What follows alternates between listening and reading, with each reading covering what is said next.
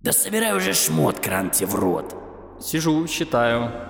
И считаю себя очень крутым. Мать твою, ты самая безрадостная дама в виде, какую я видел. Тут-то что происходит? Что за комедия? Меня спасают. Ведьма... Ведьма убита. Только, сука, пописать отойдешь, как все зажмурились. Ну, собирай манатки, пигмент, валим. Каким образом? Я договорился. Уже завтра он сможет снова резвиться, есть тушканчиков, скакать на котах, трахать глину, держать свой камень стоячий в воде. И что там вы еще в степи делаете? В него некий человек-изыматель ввел талант. Талант, забранный у Сайбеля. И ему нужно помочь. В степи в он... В степи он никому не причинит никакого вреда, этот талант. И может дать ему лютый старт в любом поселении. Я хочу, чтобы он не светился тут и его не загасили. Дашь мне спасти эту кожаную аппликацию, и потом я тебе помогу. Он молод и дурак, а я старый дурак, с меня пользы больше. Плюс у меня мобиль есть и прочее. Обмен выгоден. Я думаю, тебе надо ехать. Да? Ну, хорошо, буду собираться. Но что, вот так вот легко? А, да ты не расстраивайся, Фиц. Я просто пока еще не осознал. В поезде я буду плакать.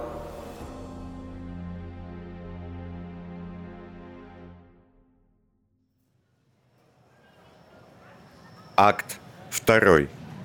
Интерлюдия 95.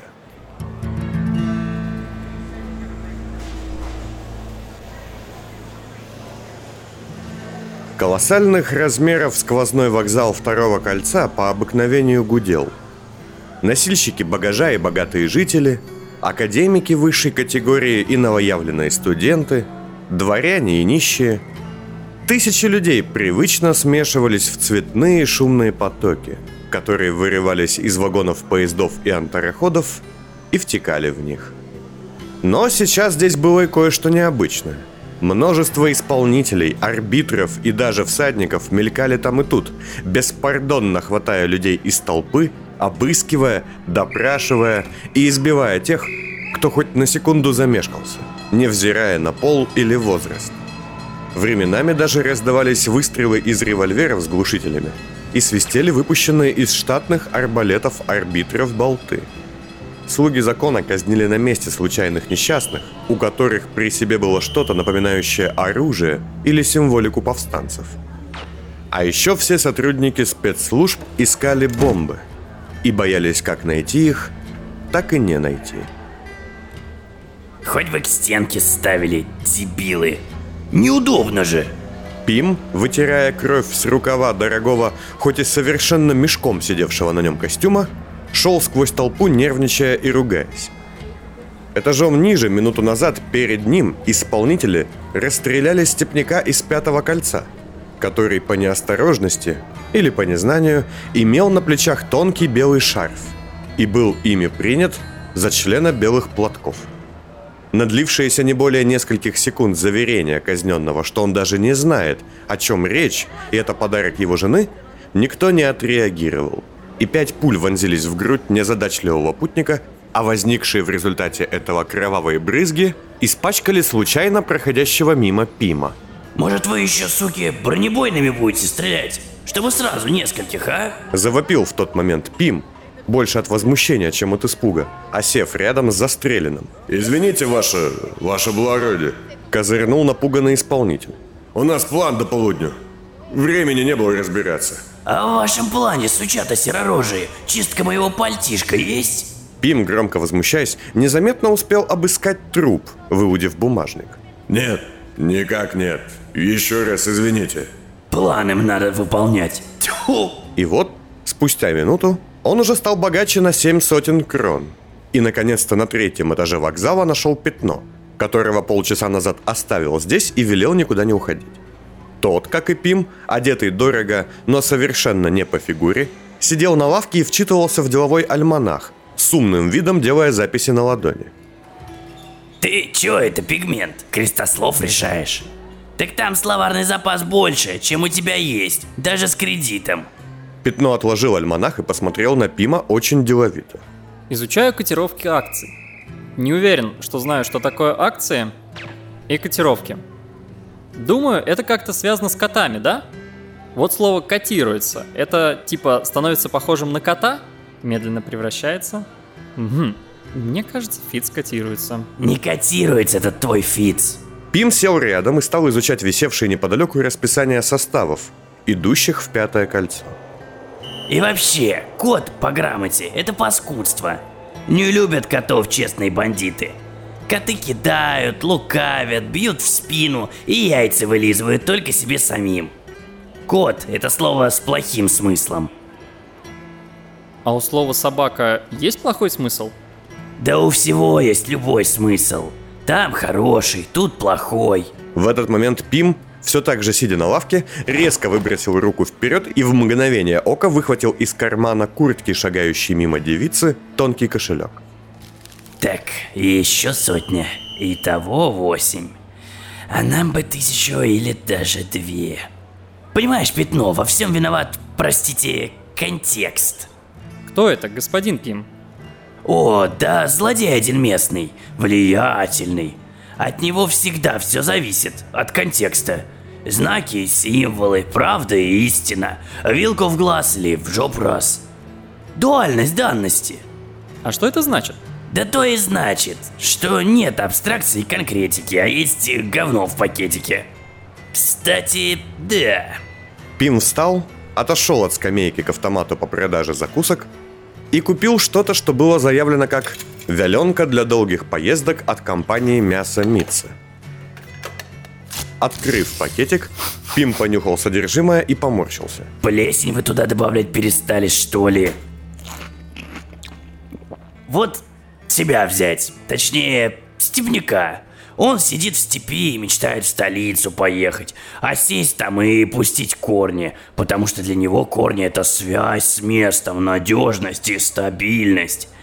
Приезжает и выясняет, что пустить корни в столице – это откиснуть где-нибудь от заточки и стать кустом. И возникает у него от этого дымящаяся жопа и культурный диссонанс. А это что значит? Да в рот водопровод. Цепочка профессионального жаргона. И каждый же, сука, уважение и понимание хочет.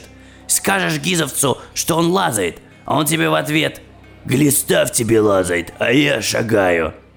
А скажешь «шагай» бывшему каторжнику, так он тебя пырнет, потому что шагать – это идти под присмотром конвоя. Или вот, к примеру, все говорят «сажу мне на рожу» и не думают, про что речь. Вроде как сверху падает сажа и бас на рожу. Неприятно. А на флоте, где вообще настолько строго с руганью, что даже кал говном нельзя назвать, сажей называют человечий шоколад. Типа, пойду в галион сажу почищу. И если ты флотнику и речнику скажешь «сажу тебе на рожу», можно оскорбить его до глубины собственных кишок. И так до бесконечности. Хм, сажа. То есть для речников сажа это какашки. Да. Ужасно. Да не это ужасно пятно, а то, что сваривается все. Единой картины не получается. Пим медленно стал ходить сквозь толпу, с какой-то тоской, глядя на человеческий поток, что его обтекал. Пятно тоже поднялся, боясь потерять древнего из виду. Сколько ее кто не пытался нарисовать, эту картину. Не пытался сварить в этом гнилом химическом котле что-то дельное, единое. Только сажа и выходит. В конце концов, Пим, незаметно выудив еще два бумажника, вернулся и сел обратно. Вот так. Думали, все станут единой системой, одним организмом, что создает идеи и идет вперед. А организм больной, только жрет и производит говно. И не выходит никак картину закончить. Как интересно. Вы продолжайте. Вас, кстати, пытались сейчас ограбить, но я забрал. Пятно притянул Пиму его собственный бумажник, чем озадачил и удивил его. О, а ты могешь, братка? Так, ладно, пойду куплю нам билеты. Стой тут возле этих богатых. Тут тебя убьют с меньшей вероятностью. И сделай умное лицо. Я мигом. До начала движения состава одна минута. Пожалуйста, убедитесь, что в вагонах находятся только те лица, что купили билеты. Цены, сука, задирают, как юбки в борделях. Пим, возмущаясь, усаживался поудобнее в одно из кресел вагона межколечного состава. Пересчитав оставшиеся деньги, он насупился. Пятно же, сидя рядом, вновь углубился в альманах. Все это сраное восстание. Проезд через третий под спецохраной и дерут в десяти дорого. Кажись, мне меньше мякиша бы понадобилось, чтобы тебя провести в столицу, чем вывести. Кстати, если бы мы вкладывали деньги в акции, то покупка вот этих ценных бумаг компании Транзитрест обогатила бы нас через полгода на 652%. А чешуеть, да? Из меня столько умности падает, а я хорош. Вот это меня и смущает, как сиська десятилетнего. Все, убирай читала, состав сейчас тронется, да и я с тобой тоже тронусь. Полтора часа спустя. Станция «Сквозной вокзал 5». Переход на промежуточные и кольцевые внутренние линии. Чем дальше, тем все хуже и хуже. Пятно с тоской смотрел на очередной сквозной вокзал. На этот раз пятого кольца. Они уже сменили состав, и новый поезд должен был отвезти их на конечную. Вокзал «Последние ворота» в девятом кольце. А в степи будет еще ужаснее? За окнами старого и замызганного вагона, которые были грязными и внутри, и снаружи, виднелось темное, промышленного вида помещение. Оно, как и все прочие вокзалы и полустанции, было наполнено людьми, но одежда этих посетителей была блеклая, однообразная, и в тусклом свете казалось, что за окном просто бурлит грязь. Ты мне скажи, я там не был. И вообще, помолчи лучше.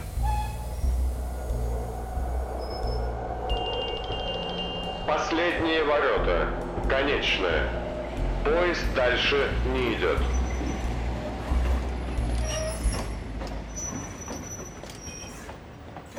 Что-то вот я маленький, а такое ощущение, что меня всем это всюду видно. Пим и Пятно шагали сквозь столь же разномастную, как и во втором кольце, толпу.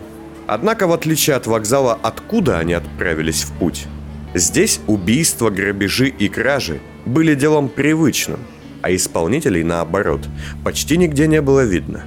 Все, кому Пим попадался на глаза, провожали древнего удивленным и злым взглядом. И многие, к их собственному удивлению, не ощущали того невероятного благоговения и страха, который всегда вызывает у людей вид самых старых столичных обитателей. Давай, шагай, двигайся, перемещайся, пигмент. И осторожно, тут из законов работают только физические. И то не для всех.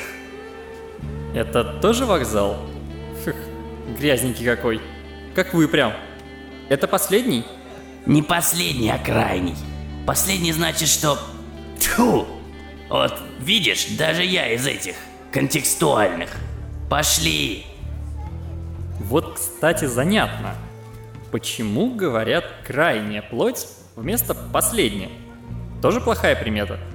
Пим, не ввязываясь в многообещающий философский диспут, за рукав потащил пятно к наиболее освещенному месту вокзала, откуда раздавались крики каких-то зазывал.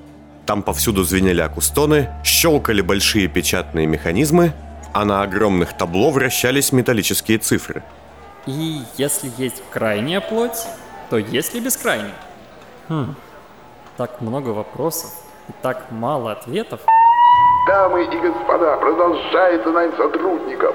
Составы номер 1223 Анна Эрман, 1191 Маргана Ю и 1260 Томаш Рогнат отъезжают через час. Но вы все еще можете успеть подписать экспедиционный контракт. Пим и Пятно прошли мимо большой толпы, созданной несколькими очередями людей, желающих пройти вербовку в экспедиции, и стоящими перед двухэтажным бронепоездом, который то и дело заполнял все вокруг тучами пара и свистом. Юноша, да, ты, степняк, не хочешь ли снова увидеть родную степь и заработать кучу крон по возвращению, а?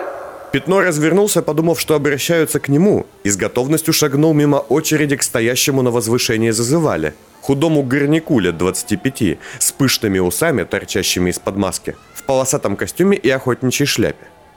Но перед ним тут же возникли двое охранников, без лишних слов упирая в грудь пятна два винтовочных обреза, что скрывали под плащами. Так, пигмент, извинись и отойди. Не ввязывайся к этим. Это не наш паровоз. У нас на такой не отросло еще. Да не смотри ты на них. Кто это, господин Пим? Комбинатчики-упаковщики. Нанимают дураков на экспедиции. Подходите. Нам требуются специалисты любого толка с техническими лицензиями не ниже пятой категории, а также специалисты без лицензий при подтверждении навыков. Стрелки, врачи, химики, техники, счетоводы и сильные грузчики. Минимальная сумма контракта 250 крон за два месяца экспедиции. Пятно явно не понял, о чем говорит Пим, и все продолжал смотреть на огромный и впечатляющий экспедиционный паровоз. Есть такая штука, комбинат.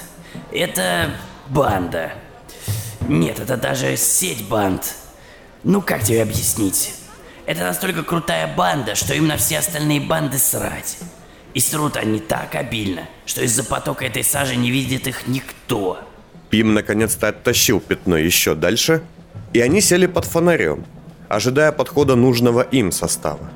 Обычного старого поезда, идущего в степь, на котором чаще всего уезжали изгнанники, обнищавшие степняки или охотники за новыми впечатлениями. Лет сто назад они, ну, не конкретно они, а те, кто был тогда до них, управляли бывшим армейским заводом неподалеку от столицы. Промышленники и военные разведчики. И несменный там с ними был. А теперь это одна из самых страшных группировок столицы. Опасные люди? Ты вообще слушаешь, что я говорю? Да, опасные. Они тут сейчас набирают работников на за год составы. Поезда, что по степи ездят и грузят уголь, дерево, пушнину. Вот это вот все, подножный корм. Вкладывают деньги в частные экспедиции в степи и набирают профи из столицы. Кстати, отличное вложение капитала. Сказал Пятно, кивнув в сторону поезда комбината. А потом помахал перед носом Пима деловым альманахом. Ага, еще какое. При тенденции, что можно вывести из чтения этого финансового альманаха, я со всей смелостью, а я весьма смелый, кстати, так мама говорила, что у меня смелость ум заменяет. Нет, не со всей. С тремя четвертями смелости могу утверждать, что доходность вложения будет порядковой. Пим ничего не ответил, лишь уставился на пятно, а затем перевел взгляд на свой кошелек. После он поднялся и долго смотрел на небольшой поезд, что медленно подъезжал к платформе. На нем и должен был уехать пятно. Пим, пим, пим. Но откуда в тебе этот гуманизм, а?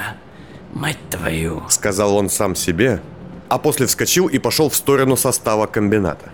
Эй, куда? Вот же наш паровозик. Это больше шмаровозик. Сиди на попе ровно, охраняй геморрой. Горняк-вербовщик, которого сменил другой не менее громкий зазывало в таком же полосатом костюме, вместе с одним из охранников отошел покурить за вагон и к собственной неожиданности встретился с Пимом, что стоял в полутьме. «Приветствую вас, любезный господин, или ваша темность?» «Не поясничайте», Болтанка есть наедине у меня. Хочу замазать один вариант. Какие удивительные слова от столь уважаемого господина. Не уверен, что знаю их значение. Слышь, Краль, вынь язык из жопы и вставь в рот. У меня есть печать комбината. На ней еще три слова. И мне нужно пристроить вон того упорыша к вам на рабсостав. Пим указал под вагоном на пятно, сидящего на лавке вдалеке. Но внезапно вздрогнул, ощутив, как собеседник взял его за плечо. Вороватый древний похолодел. Он знал, что чаще всего прячут в перчатках работники комбината. Еще раз обратитесь ко мне в таком тоне, я вас убью. Здесь и сейчас, вам ясно? Куда яснее. Имя. Назовите имя, я сделаю звонок, и если вы не лжете, обсудим вашу замазку. Пим медленно сделал шаг назад и оголил грудь в районе сердца. Представитель комбината потер левый глаз, словно бы с просонья, и поглядел на бледную, грязную и мохнатую грудь древнего. А затем, будто увидев там что-то нужное, кивнул. «Если лжете, это сбой и развал. и мы вас убьем. Готовы? Шагай уже. Ох, двигайтесь, прошу. Собирай манатки, пес. Мы меняем твой облемный плацкарт на купе со шлюхами и выпивкой. Ладно, шучу. Мы меняем один облеванный плацкарт на другой облеванный более дорогой едой. Вот, а ты едешь с ними. А куда они едут? Типа в степь. Но на самом деле этот за год состав – раб-состав.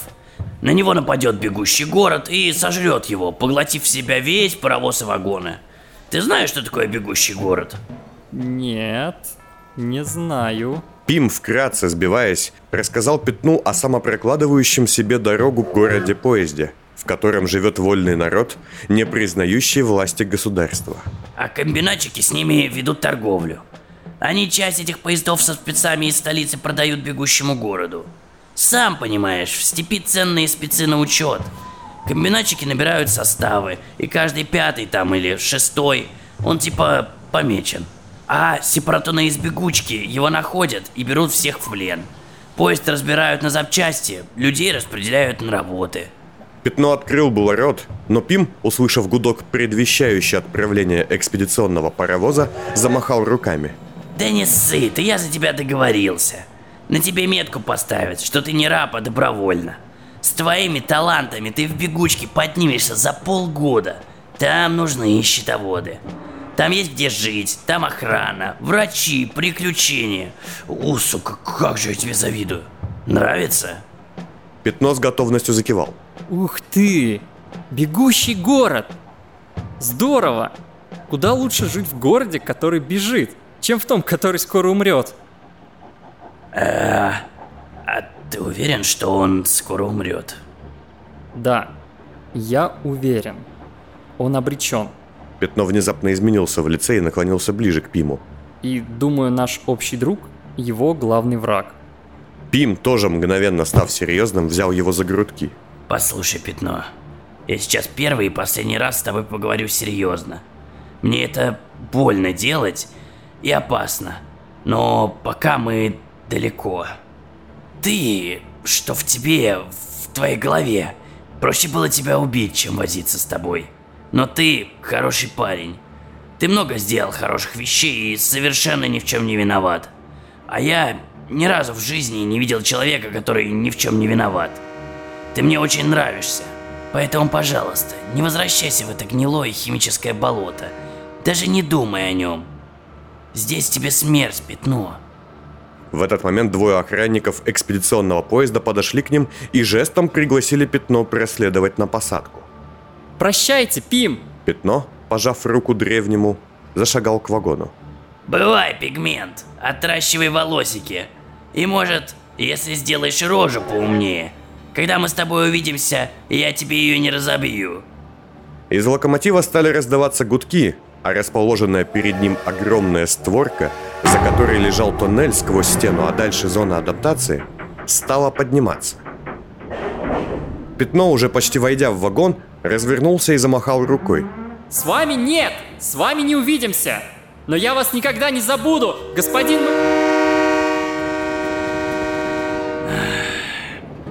Я тоже пятно. Жаль, я себя тоже никак не забуду.